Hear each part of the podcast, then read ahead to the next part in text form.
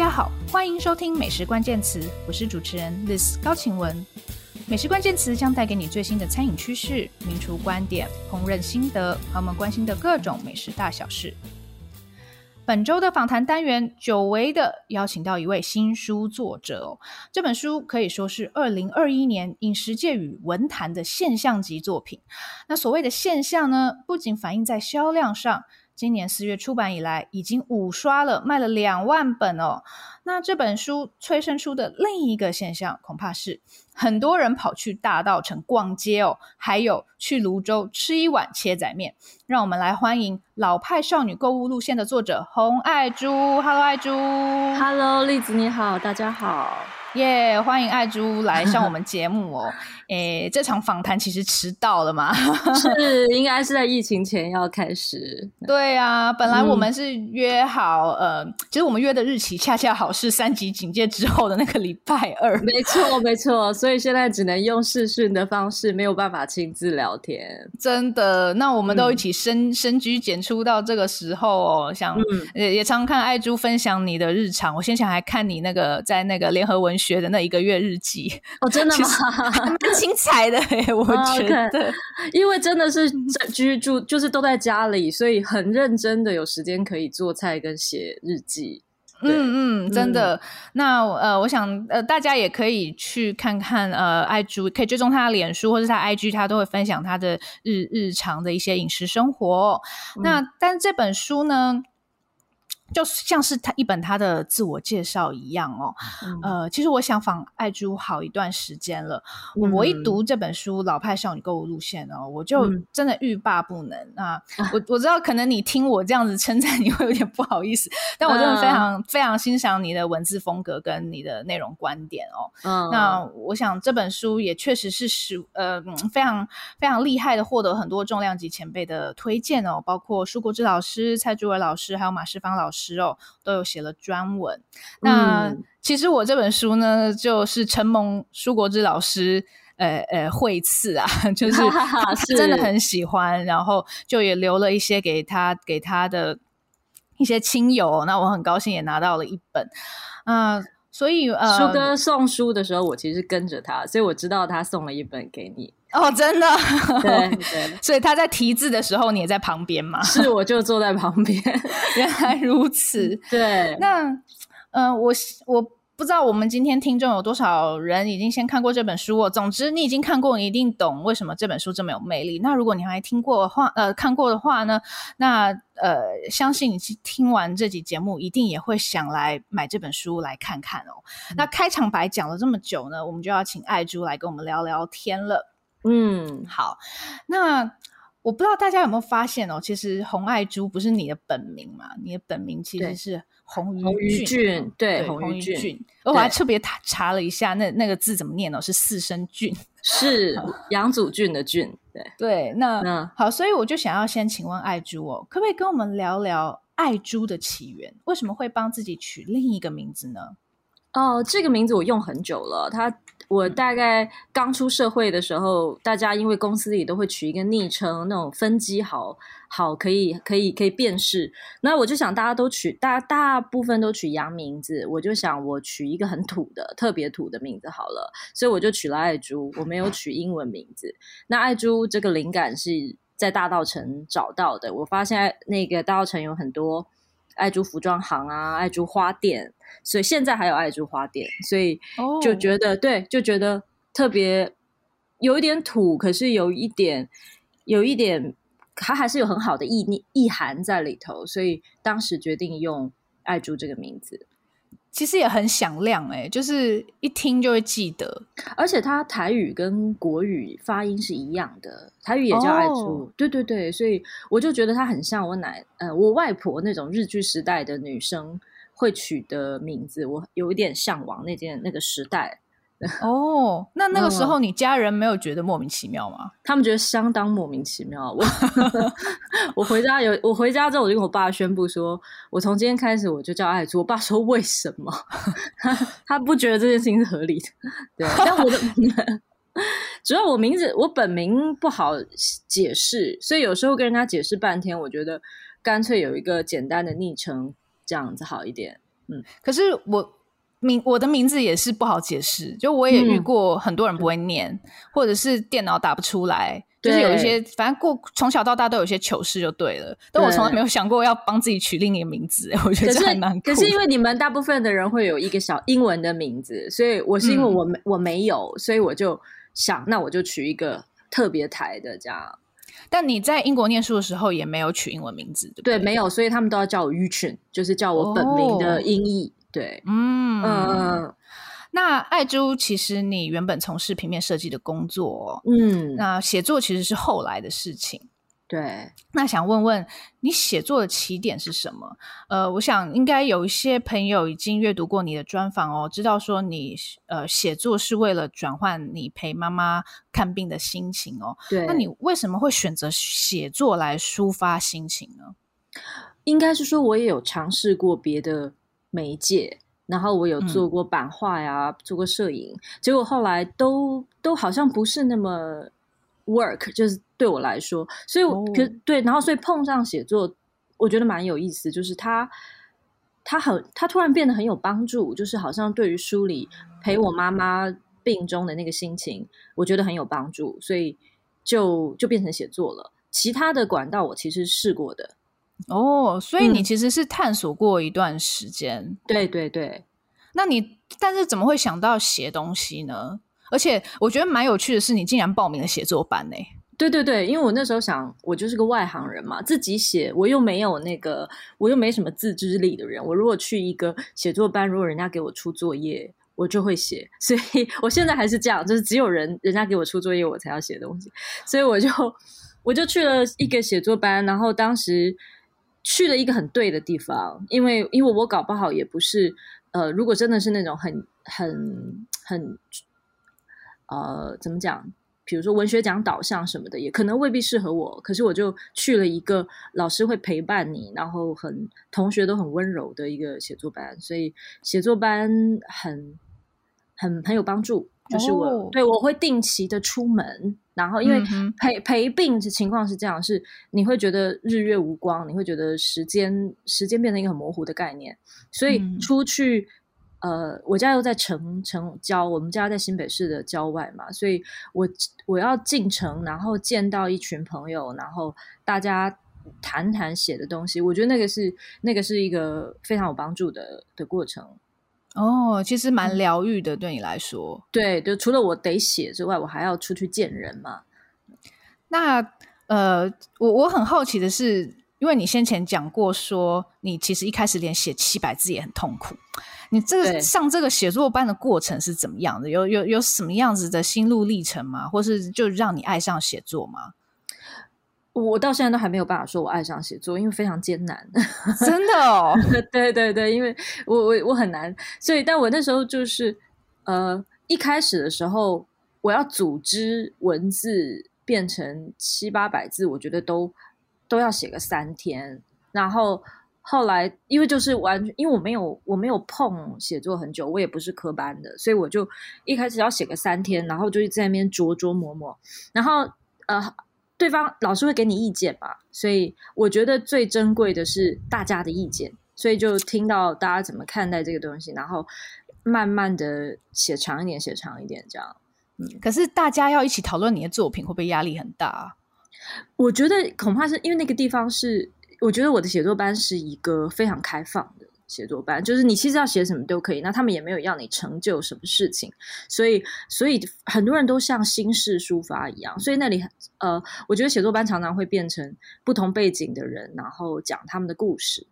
所以我当时没有，因为大家可能看我现在出书，或是我之前有几个文学奖，可是我的文学奖其实是在写作班以后的事，就是他已经我已经离开写作班了。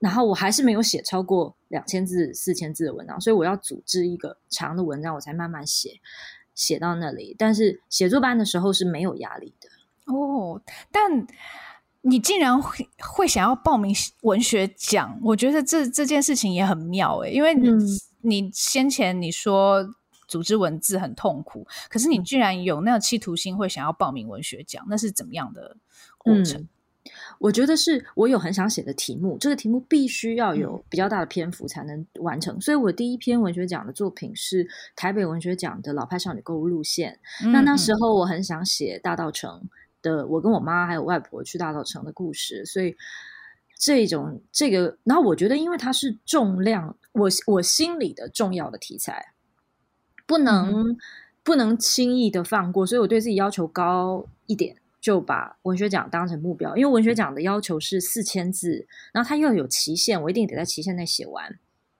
那还有就是你你要有自己要写好一点的压力，所以文学奖是个很好的鞭策的的动力。所以我当时就是硬硬着头皮参加，然后那时候真的是觉得没有想要讲的，是你要把这个东西完成。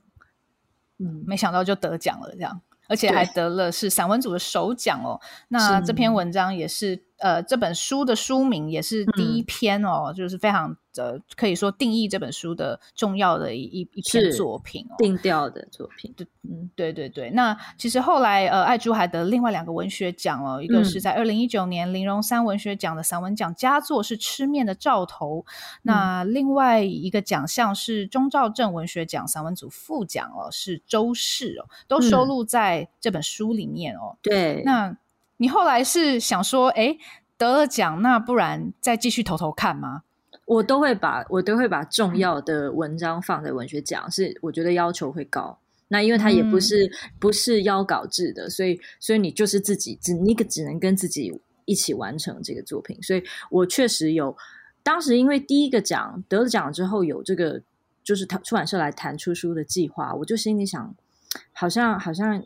要再努力一点才交代的过去，所以就又投了两个文学奖，那那也都很侥幸的有得奖，所以但是但是文学奖这个事情是这样，就是我也没想太多，我也没想说我要配、嗯、配合着那个奖写什么，但是呃把自己心里最想写的那个东西放在文学奖，因为常常是比较重的质地的文章。嗯哼，你真的很会发作业给自己写。嗯就觉得，因为应该是说我没有作业，我是绝不写的。我的我天天天性是一定会逃跑的，所以所以要有作业才要交稿。嗯嗯嗯嗯。那呃，其实你做设计也算是表达自己一种方式嘛，所以我就很好奇说，嗯、做设计跟写作对你来说有什么相同或不同呢？而且这两种每一届都会呈现你，你觉得呈现出来的你有什么不同吗？我觉得设计的，因为我是做商业设计，所以我的设计表现是很隐性的，嗯、就是我是在我是为了服务客户优先的，所以那里头不太会有什么作者的指纹，但它是我一个重要的，它是我一个吃饭的工具，也是我从小到大最熟悉的的 tool，就是我、嗯、我我很我很习惯也依赖我的设计工作。可是写作是，当然它一定不可能隐藏作者，它是一个自我表达的一个。一个创作形式，然后你就算你不想要表达自己太多，你的文章也几乎会反映你的生活状态或者是你的生命状态。所以写作写作跟呃设计，我会觉得一个是一个是隐性的，一个是显性的。因为我在做设计的时候，我没有把我自己放在里头，我会希望尽可能的用我的技术服务客户，然后得到一个比较好的结果。是是，但是这本书的设计就是你自己做的，嗯、对不对？哦，对对对对，对，封面是一颗很可爱的寿桃，对，这个就很任性了，但也要出版社同意我这样做才行。所以当时我就是，我就说这个封面自己做就，就我我就做的是我自己想要的样子，就很老。对，真的就是有有种老派感觉，但是那个桃红色也非常的吸睛。嗯嗯嗯，然后就是整个就是有跟爱珠就是超搭的，就觉得整个就是你这个人。对、嗯、我用了一点那个有点像昭和时期的广告字，所以哦，所以对，所以那个那个字是我自己写的，桃子也是自己画的，但是就是、哦、对对对，所以我想要它整体很简洁，但是但是字也都大大的很清楚，作者名字也大大的，桃子也清清楚楚的，然后没有别的太多的。呃，装饰的元素，嗯，就一就一个红色底，所以当时就用你，你就想它是一个日剧时代的，只能用套色印刷的出来的封面的效果。虽然我们最后是用四色彩色来印，哦、但是它它我希望的是那种很像套色单色套色的效果，所以颜色都很平，嗯、然后可是用很多用很浓郁的颜色来做。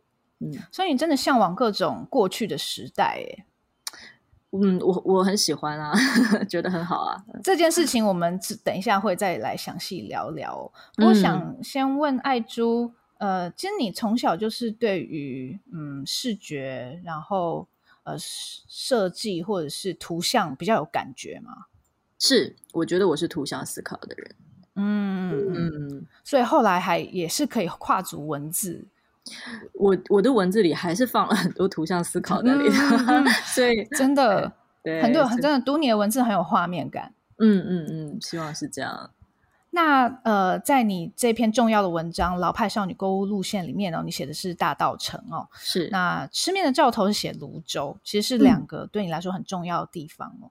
嗯、呃，表面上你是写吃东西呀、买东西啊，但实际上其实它是向大家介绍你的生命经验。嗯可不可以跟我们聊聊这两个地方对于有对你有什么意义哦？还有书写他们的过程有什么感觉？我这两个地方，大道城跟泸州，都是我童年可以说是我的童年的反应。就是大道城我都是跟外婆去，泸州吃面，我写的外公写的比较多。那、嗯、所以两个，那这两个地方的特色就是他们都是老区域，然后所以他们到现，然后是很庶民的区域，所以到现在都没有被。呃，变动的非常多。当然，泸州开发的很厉害。我小时候的泸州不是长这样，但是我讲切仔面，它倒是七八十年就一直在那里。所以这两个地方是，我觉得人可以回去自己呃从小喜欢的地方是不容易的，因为你要有个缘分。你如果是比如说嫁得很远，或是或是到国外念书很多年，或是移民，就没有办法做这些事情。可是因为我是外头绕了一圈又回来，嗯、那回来。我可以一直浸泡在这这两个我喜欢的区域，是呃有有一个映照的童年到现在成长的映照，所以我是很珍惜这件事情。然后，嗯，嗯，然后意意义我不知道，我觉得就是还可以回去，这样很好。哦，嗯，所以你在英国待了多久？三年。哦，就是去念研究所嘛？嗯嗯嗯。了解，所以回来之后看到你从小的地方，你会更有感觉吗？会，也就是小时候你不觉得有什么特别，那、嗯、回来从国外回来，你就觉得我们自己有很好的地方，然后我们其实要找一个好的角度跟他相处。所以以前你不觉得台北什么了不起嘛？你就觉得可能向往的都是，可能向往的是国外的，或是可能更古老，或是更伟大的都市。可是后来我发现台北是个伟大的都市，所以，嗯，对对对，所以回来之后，那还有就是你回来之后要好，会有朋友来找你玩啊。那你就想，如果一个一个外地人来，他他会想看台北的什么样子？那大稻城就是很适合。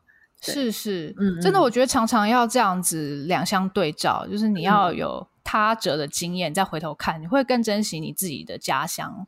嗯、那你写写了大稻城跟泸州之后，你有得到什么有趣的回响吗？我想一定有很多人说：“ 哎，我要去吃切仔面。”真的是太多了。然后大家会，我现在常常会在 IG 收到一些私讯，嗯、就是大家会带着书，然后去拍照，然后就拍了一个，就是书，然后后面是永联寺，或书后面是切仔面。我书后面。对，然后或者书跟那个龙月堂大稻城龙月堂的那个糕饼合照，这样，然后就拍成，然后他们就，然后会有会有一些读者说你的书让我很满意，我说哦，谢谢，谢谢。我说谢谢你满意，但是还有那那可爱的，除了读者的回应之外，还会有类似摊家的回应，摊商的回应也很可爱，所以如如果是大稻城的话，像呃永乐市场里头的那个春卷。春卷润饼皮的是润饼皮的林良浩，他们他们很可爱，他们就我送书给他们，然后过了一段时间我再去，我就发现他们把书放在柜台上，然后在他们的玻璃，在他们的亚克力窗上就写“老派少女购物路线”新书发表会几月几号，然后所以他就是很可爱，就是他们、oh. 他们可能也也与有荣焉或同意同意书里的部分内容，所以。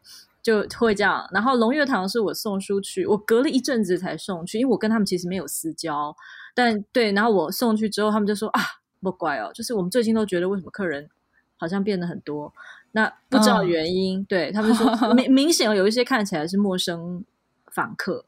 就是不是不是原本他们的熟客，他们熟客很多的。嗯嗯，所以其实真的促购力蛮强的，因为包括我自己也是跑去吃了那个，对对，切仔面，对泸州切仔面，对。嗯、那我这些店家他们应该也会觉得，哎，这是还还蛮蛮开心的，就是别人老店可能他获得新客的能力也没有没有一直在做宣传的那些新店那么好。嗯嗯嗯，嗯，所以你真的也算是把它又带到许多年轻读者的眼前哦。对啊，而且好多人因为没有吃过这些东西，比如说他们没有吃过绿豆糕，嗯、那个龙悦堂的绿豆糕，他们觉得那是全新体验。我觉得这不亚于它是一个新的法式的 pastry。所以这种嗯，嗯，这种就是你把，就是他们还是回到了大众视野里，局部的回到了大众视野里，我觉得那是很好。真的，然后你在新书宣传期间，其实也常常有呃大道城的呃导览啊，嗯然后呃会，然后呃也也会办一些，比如说你会带一些点心到你的新书发表会上面给大家给给大家品尝啊，嗯嗯嗯，对，我带了寿桃，寿桃，对，因为书封上就是寿桃嘛，所以我就定了，嗯嗯、我就在成品的新书发表会的时候帮。大家准备一颗迷你寿桃哦，所以这些店家原本就跟你很熟识嘛？有些是，比如说像润饼皮就很熟，嗯、还有我文章里写永乐市场里卖菜的那个 Uncle Ray，与其说很熟，是卖菜的人是他跟你不会，他不会知道你的名姓，但是他会看到你就知道是是是你，然后然后会很热情的打招呼，所以有一些是这样，那有一些就不不熟。切仔面也是。嗯那种常年都会点头微笑的那种店，但是你说很熟，什么打什么，就是就是约一起一起一起聊天什么的，倒不至嗯嗯不至于。对，但嗯，这一些店有对，大部分是这种点头之交。那好一点的可能是像林良浩这样的店，嗯，但看到你就知道你是谁啊？对对对对对。就就讲两句，今天怎么样啊？好久不见啊，顾不来啊，这样。嗯嗯嗯。那我们刚刚讲到很多切很多次切仔面哦，嗯、想问爱珠，一碗好的切仔面应该是如何？因为我们可能也会在其他地方吃到切仔面嘛。嗯。那我们、嗯、呃吃到的时候，我们要怎么判断这一碗切仔面好不好，或是这一盘黑白切好不好？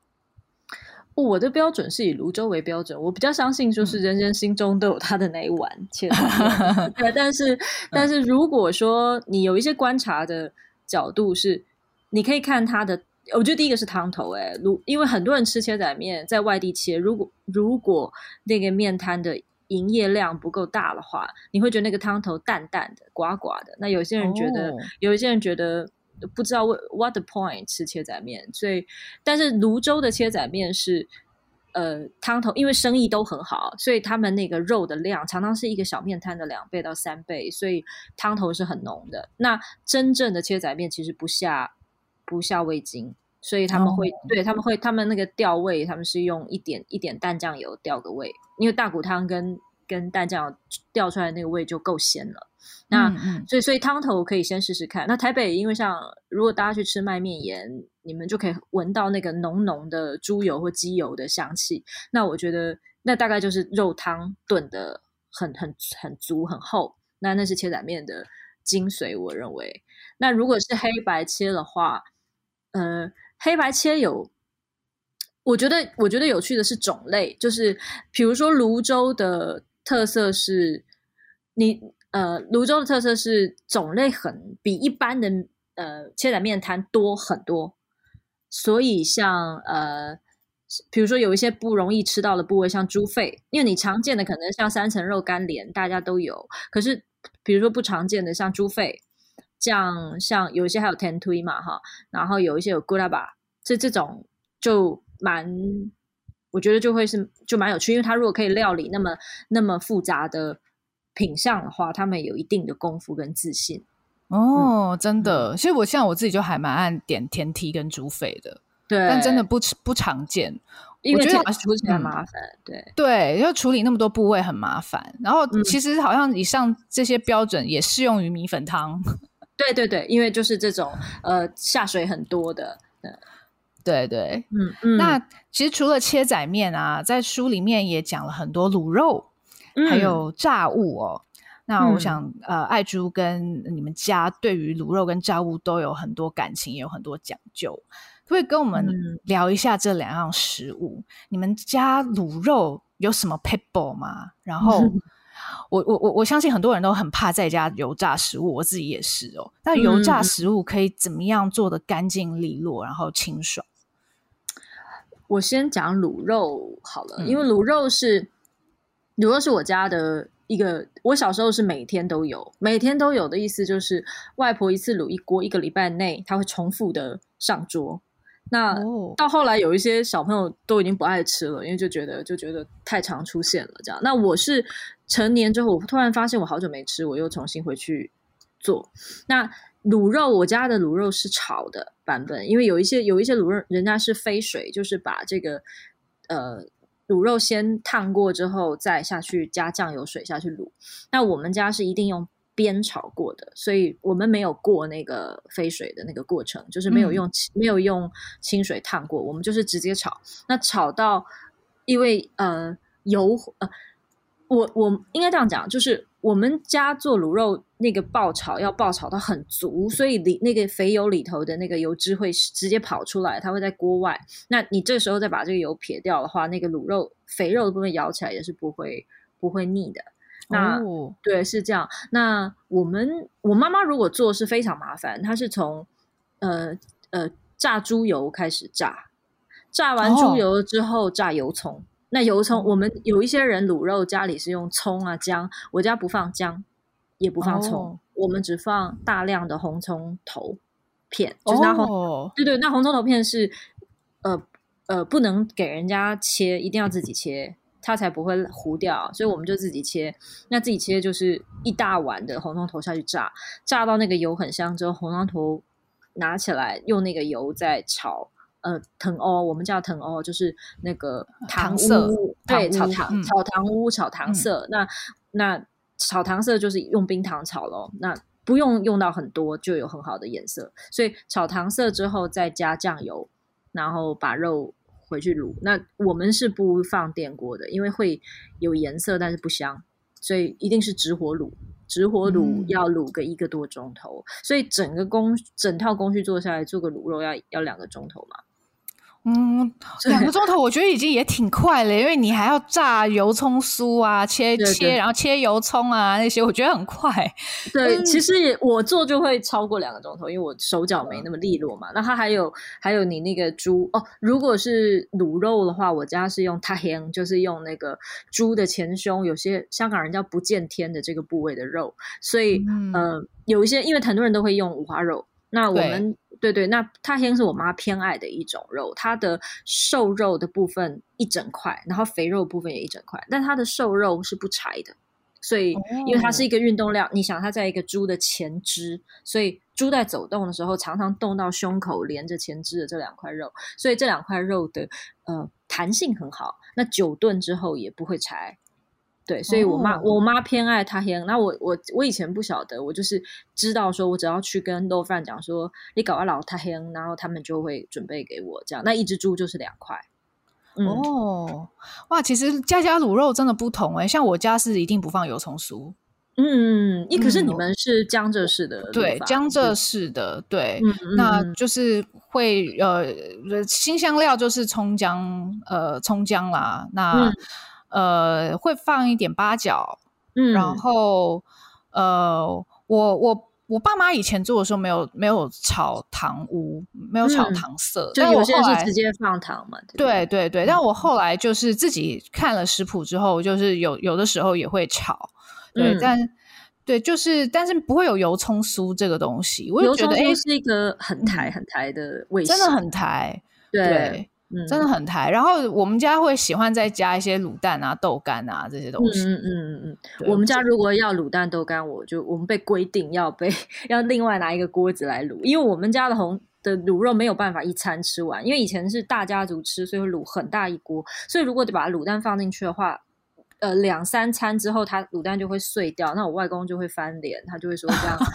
我，外公非常，我外公连煎蛋都要你那个蛋黄在蛋白的正中间，他才要吃的，所以 所以那个 对，所以所以不能，但是如果是小家庭可以这样一起卤，那我们是因为。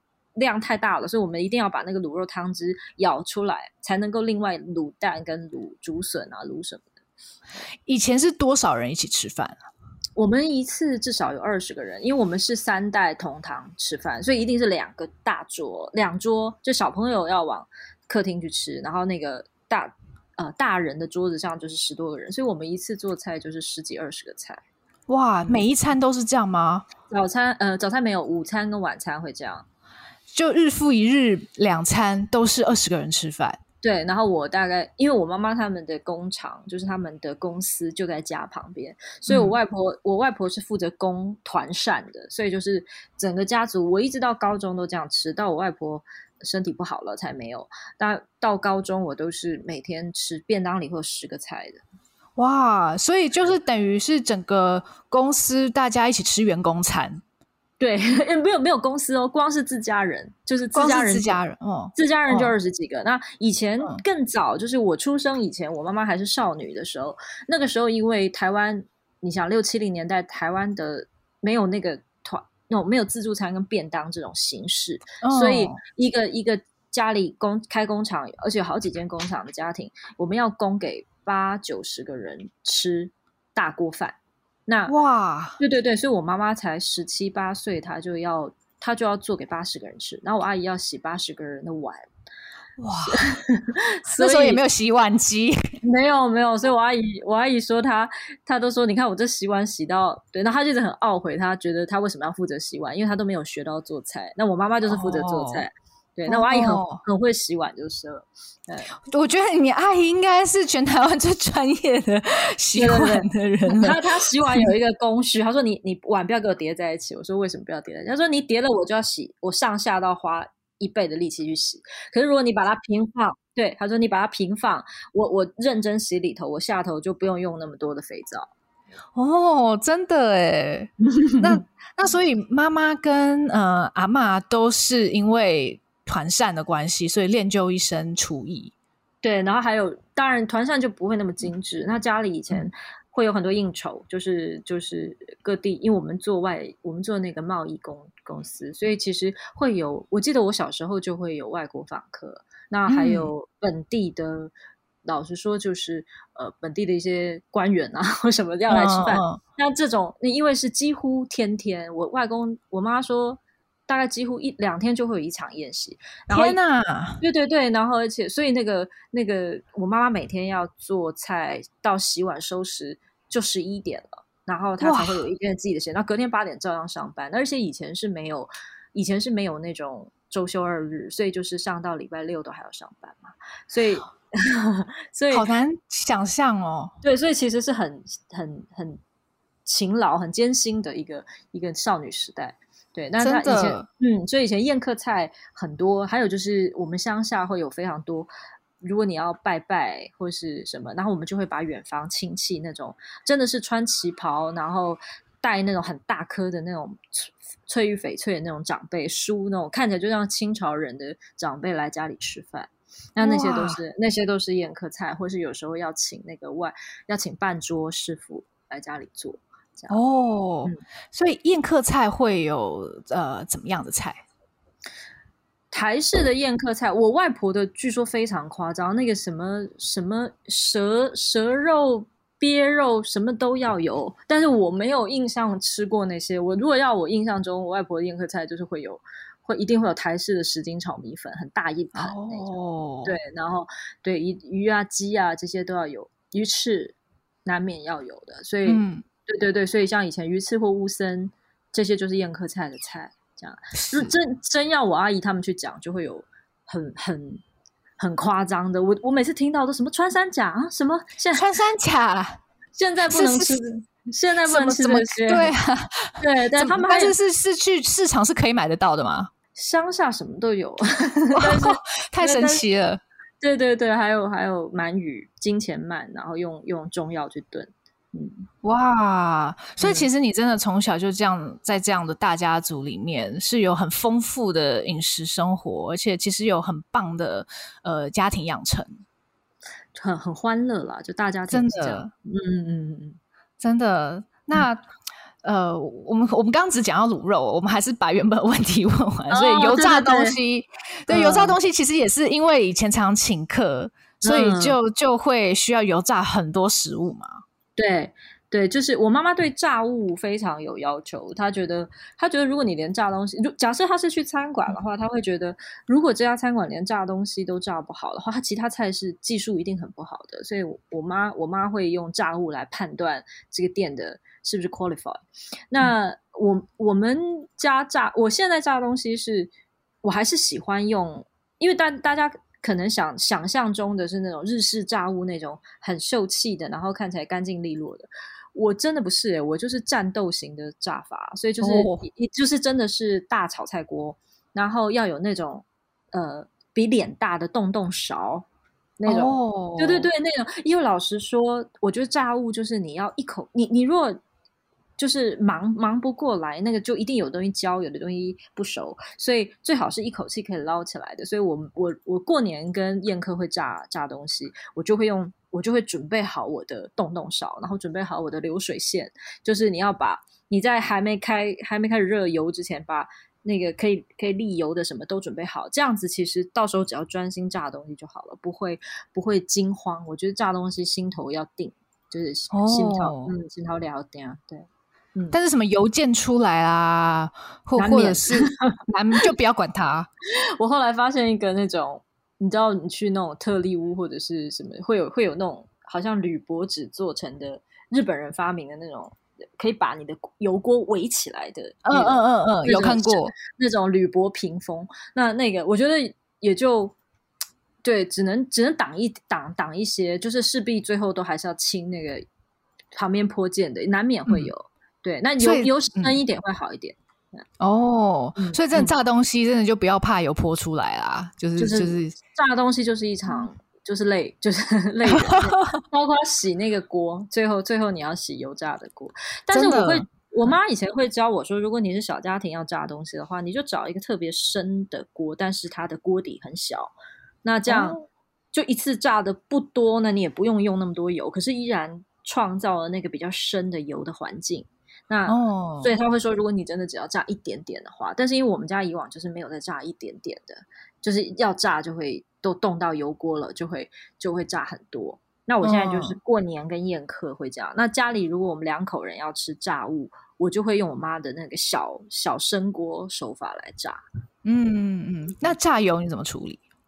榨油其实是我有一个滤油的网子，所以你可以就是滤滤完之后马上密封在罐子里，一周内它没有油耗味的情况下是可以拿来炒菜的。所以、哦、因为日本人也是这样做，所以对，对对，所以其实是其实不是大问题。然后还有就是，通常就是你炸完之后，你隔两天还可以炸点别的，就是剩的那个油，对对，还可以炸点别的。嗯，真的想吃炸物的时候，可以尽情的多吃些。对，那。其实刚刚讲到这么多，就爱珠其实跟着呃妈妈还有阿妈一起，应该算是小时候就有一起学做菜吧？有吗？呃，我觉得是我喜欢在厨房里看他们做，然后到自己、哦、到自己要做的时候，你会发现技术是它还是要有手感，那个那个手感要慢、嗯、慢慢的找回来。可是不不太算他们教我做，但是我他们会叫我说啊，你你黑了黑了啦啦哎，什么就是叫我帮忙拌一拌啊。然后他冰冰姐嘞哈，然后这样看他们做，然后看他们试味道，所以那个画面到现在都很鲜明。所以我自己做的时候，有时候到一个、嗯、一个节骨眼就会想啊，对我妈以前会做一样的动作，或者他们他们以前会这样，可倒没有什么手把手教你太多了。嗯，所以小时候轮不到你做，不用轮到我做，我们很碍事的嘛，小朋友，小朋友在厨房里面，嗯、对就叫你们走开这样。厨房是战场啊，他们他们不、嗯、他们会让我在里头玩。但是不会分配我太复杂的工作，哦，就也不会特别去教你什么什么菜这样子。呃，我妈妈会教我一些，我外婆倒没有。我妈妈会教我，比如说我们做葱油饼或什么，我妈就会说：“来，我们现在要烫面。”所以她就烫给我看，然后他说现在很烫，很烫，你摸摸看。然后接下来要把呃那个面饼要擀开来，他就会说来你的你来抹那个猪油。那我就要我就要把那个用我们手很小嘛，就把那个猪油抹开。他说好，然后撒盐来把把盐抹开，然后再把盐匀开来。所以那个手感我到现在都记得。然后我妈会叫我，哦、我妈会叫我敲茶茶叶蛋的壳。哦，真的啊？对，她会说来，你现在捏着这个筷头筷子的尾巴。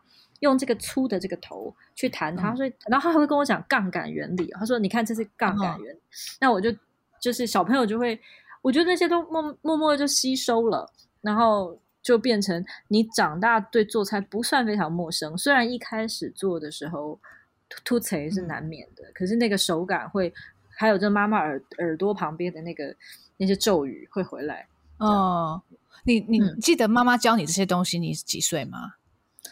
都很小哎、欸，我我小学一定是小学、嗯，就是还不到国中，就是就是小学就开始做这些，就是哦，嗯嗯嗯，但那时候也比较懂事了，就是比较可以理解这些事情，就就觉得好玩，就觉得好玩，小玩就、嗯、还有就是你喜欢，就挺喜欢跟妈妈玩的嘛，所以看妈妈在干嘛，然后然后他就分配你工作，你也觉得好像很有成就感，这是对我跟我弟都是这样，就是喜欢跟妈妈玩，哦、嗯。那你自己真正开始做菜是什么时候？我有，我从小就以为我会做菜，就是我我我觉得我可以，所以我小学二年级就试着烤蛋糕，嗯、然后、哦、可是一定是失败的，就是然后我一直烤烤烤失败了之后，我到国中又开始做烘焙，东？因为我觉得我要跟我妈妈有点区隔，所以我就。就开始烘焙东西，然后我们家族很大，所以你做完东西可以请人家吃。然后一开始我做蛋糕的时候，大家都会说：“哇，这面包好有弹性啊！”因为他们不知道 蛋糕，这算是。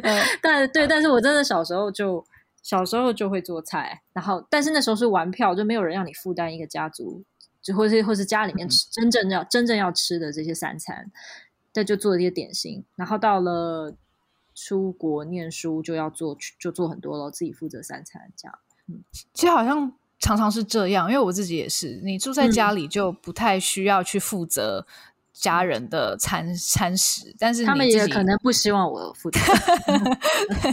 但是自己出去念书，自己一个人住，你就得真的自己动手做菜。对对对，那个时候你自己动手做的时候会。觉得哎呀，当初应该多学一点的，还是呃，比如说买菜一定也是一个问题嘛，你买不到一样的材料。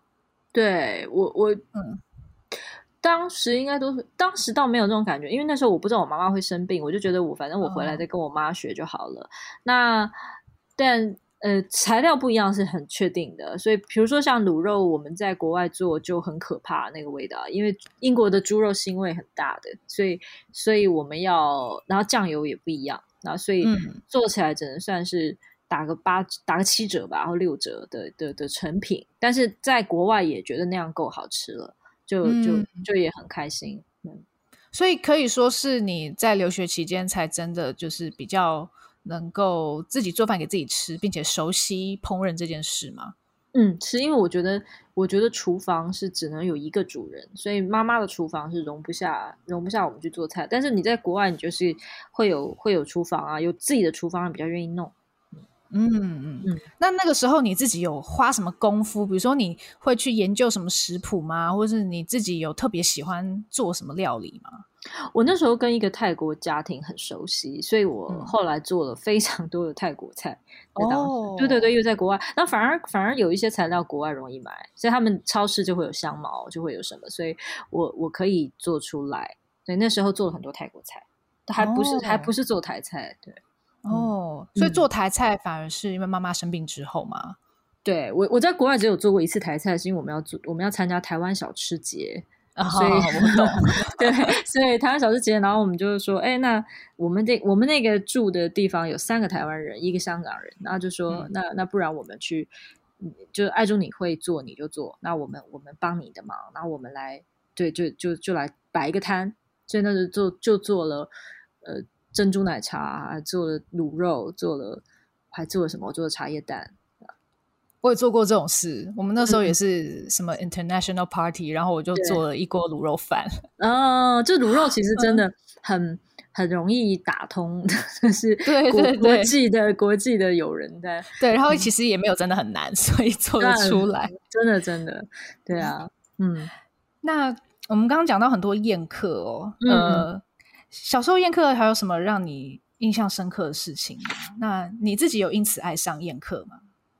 我我很喜欢宴客，我到现在还很喜欢。我觉得宴客是一个那个好了伤疤忘了痛的事情，就是你宴客之前会累到昏倒，然后宴客当下会肾上腺素狂飙，但结束之后你会虚脱，但虚脱之后你就觉得，哦、嗯，那我们下次要再请谁来家里吃饭？所以 那种它它是一个它是一个痛并爱着的活动，但是呃，我小时候宴客。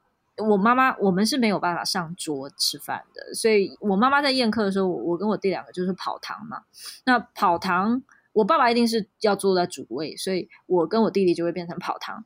那跑堂是没有办法休息的，所以很忙很忙，然后也都不知道人家在吃什么喝什么。但是活动结束之后送客，然后我就记得常常是十点、十一点半夜了，我妈就会把那个宴客剩下来的食物。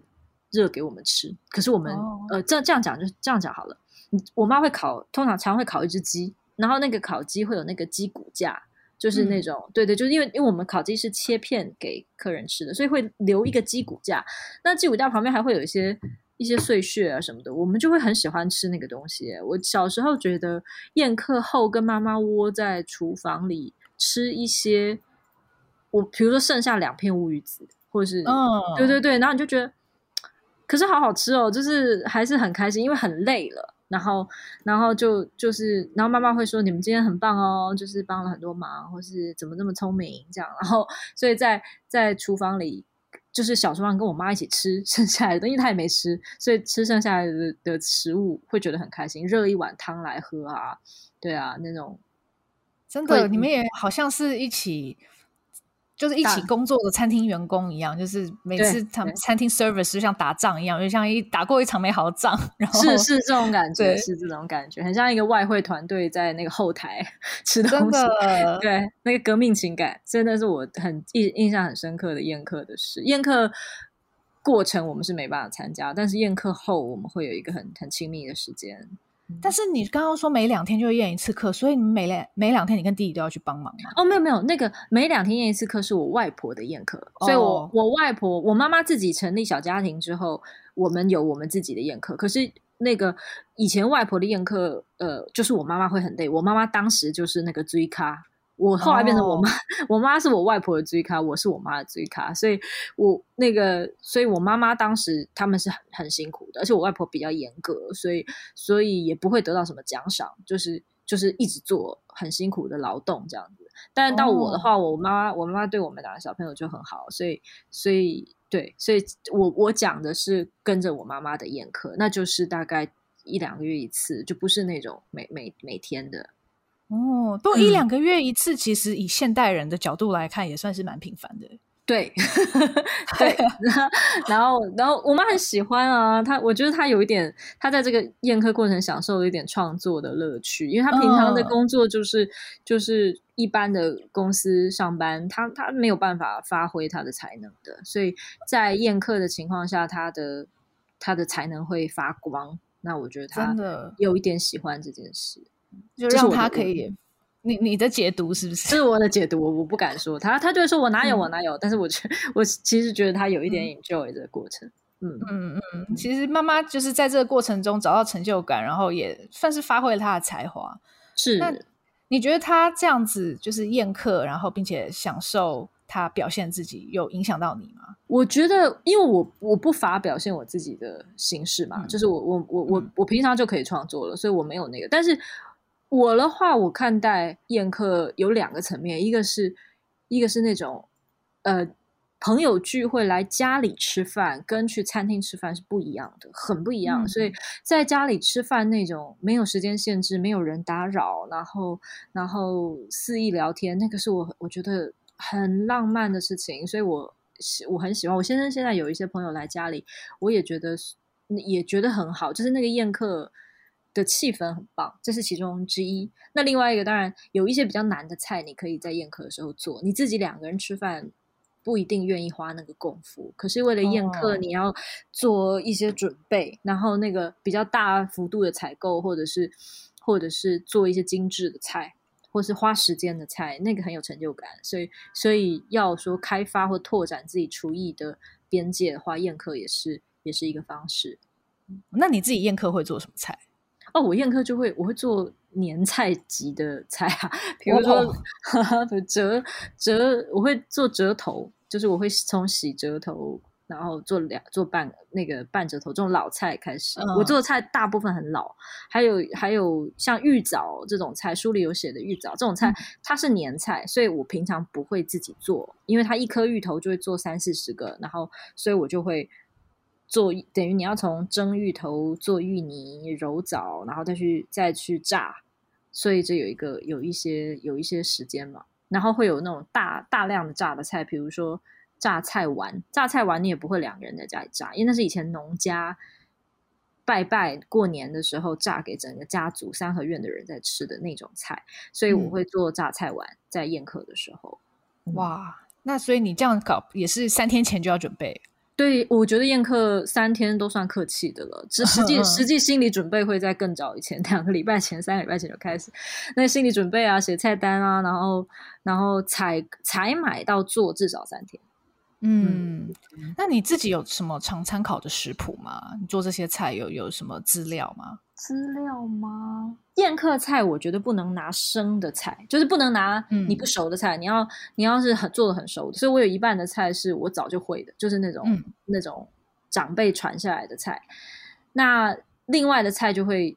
比如，如果我要做新的菜，我就会从两个礼拜前开始不断的看 YouTube，然后各比较各种版本，所以倒没有倒没有那个一一定的食谱。我会参考纸本食谱，但是我会去看网络上看人家怎么做，所以会交叉比对数个食谱，再再做出来，否则会会糗的。嗯，嗯对，其实现在真的看影片，然后看各个做法，就还蛮清楚的，就是我觉得是蛮蛮蛮重要的一种方式。对，但是网络是有诈的，所以、嗯、所以我觉得还是要阅读，因为就是你读了纸本，知道比较 classic 的做法是怎么样，然后再去再去比对几个版本，这样。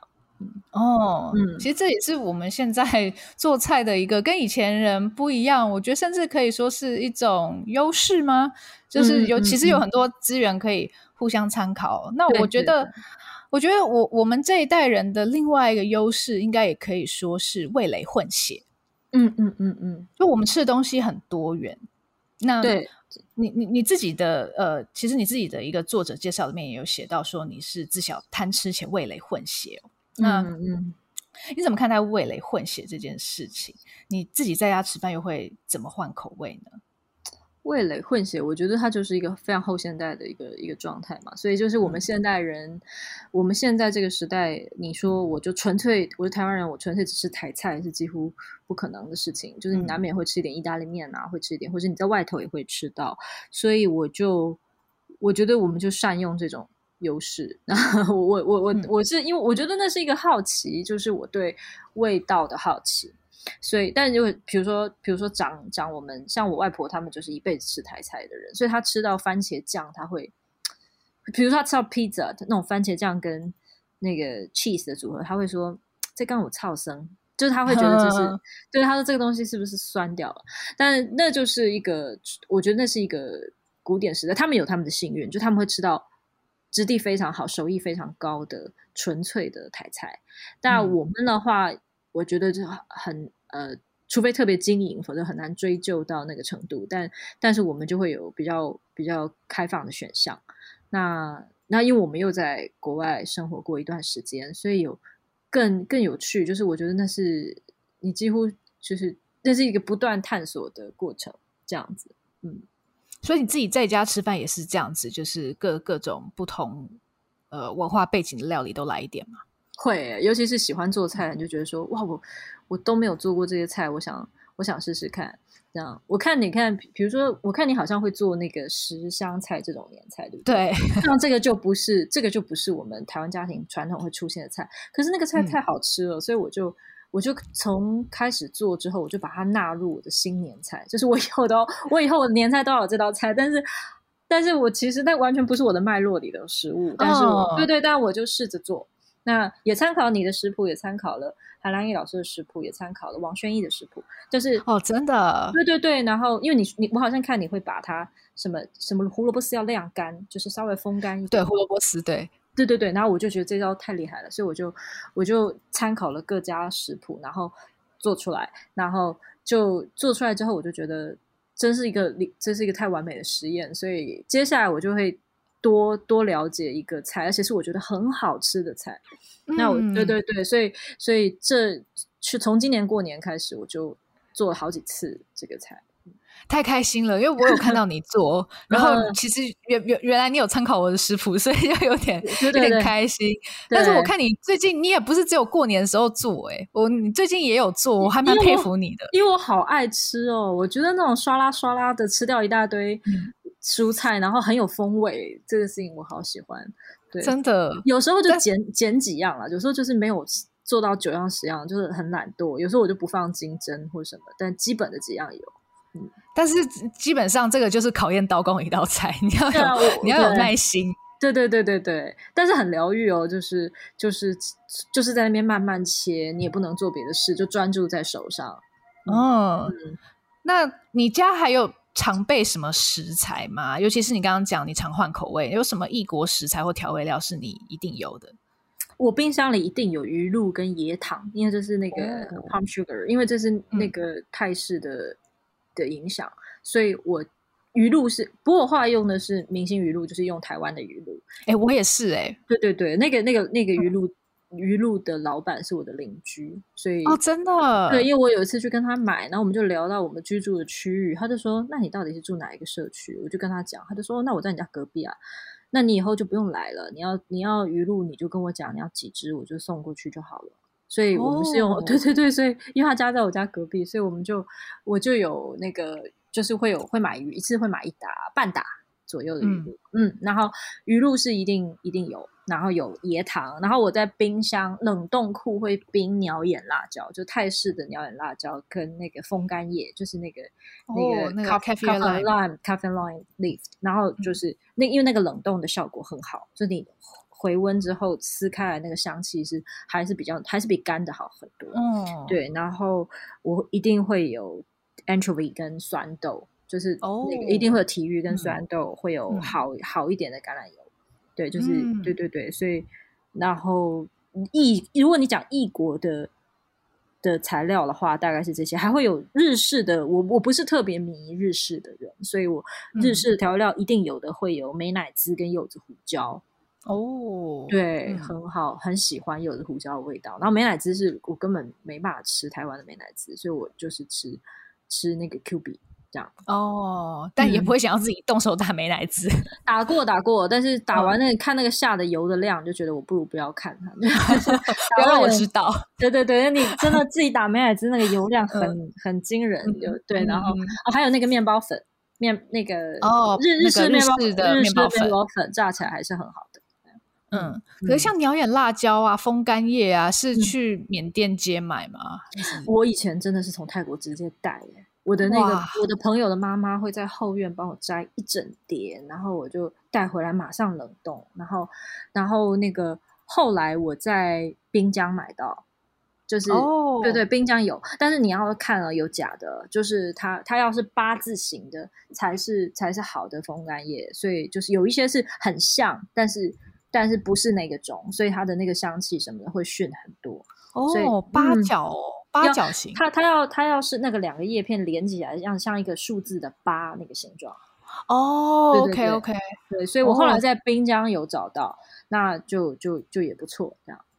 哦、oh,，嗯，那我们聊了这么多异国的调味，嗯，呃、我觉得其实台湾人现在家常菜也还蛮混血的，嗯，然后我自己的观察是，我觉得大家的家常菜大概是台菜、中菜。嗯、然后日日日式或西式，我觉得是这三大主轴、嗯。我不知道你自己有没有这样的观察？我很我的我的那个数据很少，所以我很少到、嗯、很少知道人家家里吃什么。我觉得当然，我们如果观察中产阶级以上家庭，可能是这样没错。可是我知道台湾还是有很多家庭，嗯、其实真的就是吃传统食物，就是嗯台式的这种炒了两三个菜，而且你说它有什么？他们也可能不一定会自己标榜说这是台菜或是什么，他们可能就是炒个番茄炒蛋啊，炒个青菜，炒个把东西对，就是炒着有个调味配饭吃，常常是这样，他不一定有什么谱系，对，但是确实如果我们观察脸书上。比如说，大家是中产阶级以上的这种吃法的话，就是当然西洋的东西、日式的东西就很多。嗯嗯，的确的确。嗯，那我最近还看到爱珠有一篇专访哦，你提到说你最近推荐的 Netflix，嗯，我我就觉得哎，这这件事情也蛮妙的。嗯、那呃，或者是我我我。呃，第一次跟你见面，然后你是坚持用笔记本记笔记。对对，那个时候我们在约时间，我是拿出 iPhone 记时间，但是你你是记在笔记本上，这样。我就觉得不太会用啊，我不太会用 iPhone。我我就觉得，哎，真的老派少女名副其实，就是真的真的老派哦。那嗯，你什么时候意识到自己老派？而且你有分析过自己为什么这么喜欢这些旧时代的东西？我实在没办法。分析自己，但是我、嗯、我觉得我我从小跟老人长大，但我后来回想，不是每个跟老人长大的人都会很老派的。但是我是我从小在家族里面就是浸泡在老人的环境，然后很我喜欢那种呃认真讲究这件事情，所以我、哦、对我就觉得我就觉得好像很喜欢那样的待人处事，所以我小时候我小时候很喜欢我我在国高中都会开始。开始注意老的，比如说要被拆掉的的的圆环啊，什么什么建成圆环什么，就开始拍照什么的。我就觉得好像有点留恋这事，但但这当然不是分析出来的，是回想起来有有有这么回事。就是我好像很喜欢呃老的事物，跟很喜欢长辈，喜欢喜欢老人。嗯哦，嗯，但你会有那种一般。那种厚古薄今的那种感慨，比如说，哎呀，就是老的事物都在流失啊，然后新的好像不如旧的啊，嗯、你会有你会有这种感觉吗？我不太管外头在干嘛，所以我觉得.我觉得那就是大家想要过什么生活，大家自己决定。那我选择过一个我呃相对可能是大家看起来比较老的那种 生活方式，但是因为我觉得这样比较方便，嗯、就是比如说我真的是搞不定 iPhone。对，然后我觉得那个 calendar 什么的，就是很很难。对，可是我写字就很快，嗯、我觉得这样比较舒服。对，是这样。嗯，OK OK。所以你觉得其实直直接写笔记本哦，或者是直接听 CD 对你来说比较方便？对，而且就是不不被干扰。你你你你知道那些？嗯，我我觉得是因为，比如说像你听你听 YouTube 或是你听什么，有时候会一直有广告或者什么，我就觉得，但我听 CD 是一个。嗯别人编辑好的一个有一个起承转合的内容，然后然后有有的时候我会反而比较安心。我觉得我要我要我也不是刻意要很老派，但是我对于现代这种心乱如麻的状态很很很有警觉性。就是说你嗯，现在好像选项变得非常多，娱乐变得无限，那可是可是人心里蛮乱的，就是你你常常觉得，我不知道大家会不会这样了，但那我。我就想，可是老我在做老的事情的时候，我的心情状心，我的人的状态比较稳定。那我、嗯、我比较追求的是那个很稳定，然后我也我也可以，我也把自己料理好那种。哦，是，嗯，那呃，这第一本书我《老派少女购物路线》就大受欢迎了。嗯、那这本书也让我们认识了爱珠，还有你的人生哦。我觉得就像我开头讲，这真的像是一本素材很丰富的自我介绍。嗯、那你接下来对于写作还有什么想法吗？你想写什么吗？我老的事情还很多可以写，所以我会写很多，我会继续写老的题材。所以，所以呃，老的食物了，还有家里的事情跟家里的人，还有很多可以写。哦、嗯，所以，所以大概是继续写是这个方向。不过也是大家可以给我出题目，因为我就是不出题目不写的人。哦，所以就出作业给你写就对了，是，对，对，嗯，但是呃，会继续以食物为主题吗？还是说可能也会？你刚刚讲到人物啦，或者是说可能一些老的事情啦？嗯嗯嗯嗯嗯，对我我没有从来就没有限定自己只写食物的。当第一本、嗯、第一本书当然食物写的多，但大家应该也可以发现，它不是一个专写食物的的文，不是专写食物的文章，就是我把。呃，我还是把我对环境的一些观察放进来，那所以再再写也会哦，我再写不一定写实物，也会有整篇文章都没有实物的那样的散文。哦，嗯嗯嗯。那现在应该有越来越多写作的邀约吧？希望你可以写专栏啊，或者是、嗯、呃，比如说，或者是可能更大的篇幅啦。嗯嗯。那你接下来会更偏向写作一点吗？诶，我因为无法控制我自己的人生，包括我的 人生现在在写作，我也不知道为什么会变成这样。嗯、但呃，我没有偏向哪一边，我觉得都好、嗯。但是我希望有趣一点，就是说。如果可以选的话，会选有趣的工作优先。嗯，对，所以所以那不限制它是任何形式，它它是写作也好，设计也好，甚至其他的，我觉得都都会不错。就是以以有趣跟呃有探索性的，就是好，我可以满足好奇心，唯一一个方向是这样。嗯嗯嗯。那我们在好了，我我想你下本书应该还要好一段时间了。是。但我在这之前，我们可以在哪里看到你的文章呢？哦，没有固定，没有固定，像 OK，就是对，现在就是散件报章。我之前比较集中的文章，大概在上下游副刊。那、嗯、因为上下游副刊是邀稿制的，所以后来就也也就没有那么多邀稿的话，我就不一定在上下游副刊，会在别的别的那个媒体。但就是有有时候在报纸副刊，有时候在在小一些一些独立刊物这样。所以所以可以可以追踪脸书啦，因为我我会把它有新的消息会放上来。好的，好的，嗯，好，那就欢迎大家追踪爱珠的脸书，嗯，呃，IG 也会有她的生活日常分享哦。嗯，那也很期待爱珠接下来产生更多精彩的作品哦。很喜欢你的文字，也很期待你会怎么样写食物以外的主题。嗯嗯，那就谢谢爱珠今天呃谢谢参加我们的节目，谢谢，也谢谢大家收听啊，呃！如果喜欢我们美食关键词，欢迎订阅、追踪并分享给亲朋好友，也欢迎留言给我们，更欢迎给我们五颗星哦。那我们就下周再见喽，谢谢大家，谢谢爱珠，拜拜，拜拜，谢谢大家，拜拜。